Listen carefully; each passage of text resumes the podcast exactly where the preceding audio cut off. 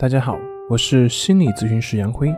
本节目由喜马拉雅独家播出。我们的公众账号是“重塑心灵心理康复中心”。今天要分享的作品是：处理好这一种关系，就不会再输给情绪。终极问答：我们怎么样才能够真正的获得快乐、获得安心呢？那么在说之前，先给大家讲一个故事。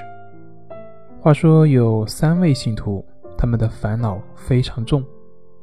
知道这个山上有一座寺庙，寺庙里面有一位道行高深的禅师。于是呢，有一天他们决定同伴一起去问一问这位禅师，问问如何才能获得快乐、获得安心。三位到了山上之后，见了禅师。都问道：“他们说，请问禅师，我们要怎么样生活才能够获得快乐呢？”禅师反问了一句：“说，你们觉得应该要得到什么才能够快乐呢？”甲说：“有了金钱，我会很快乐。”乙说：“有了爱情，我就会很快乐。”丙说：“有了名誉，我就会很快乐了。”禅师摇摇头说：“你们这种想法当然是很难得到快乐的。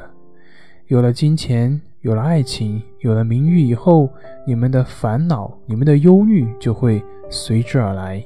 因为金钱、爱情和名誉，它都是不断在变化的。那我们应该怎么办呢？”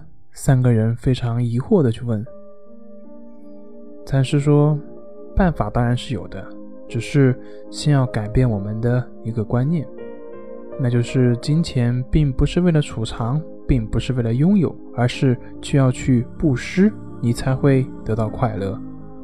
爱情并不是为了满足自己的占有欲，爱情是要奉献才会有快乐。名誉也并不是为了用来炫耀，而是要服务大众才会得到快乐。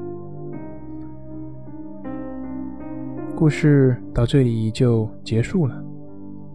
我们看到去找禅师的这三位信徒，都是因为搞错了舍与得的关系，才会让自己感到非常的烦恼。其实这个故事就有点像《金刚经》里面讲的一样。须菩提问佛陀说：“那我如何才能安心呢？”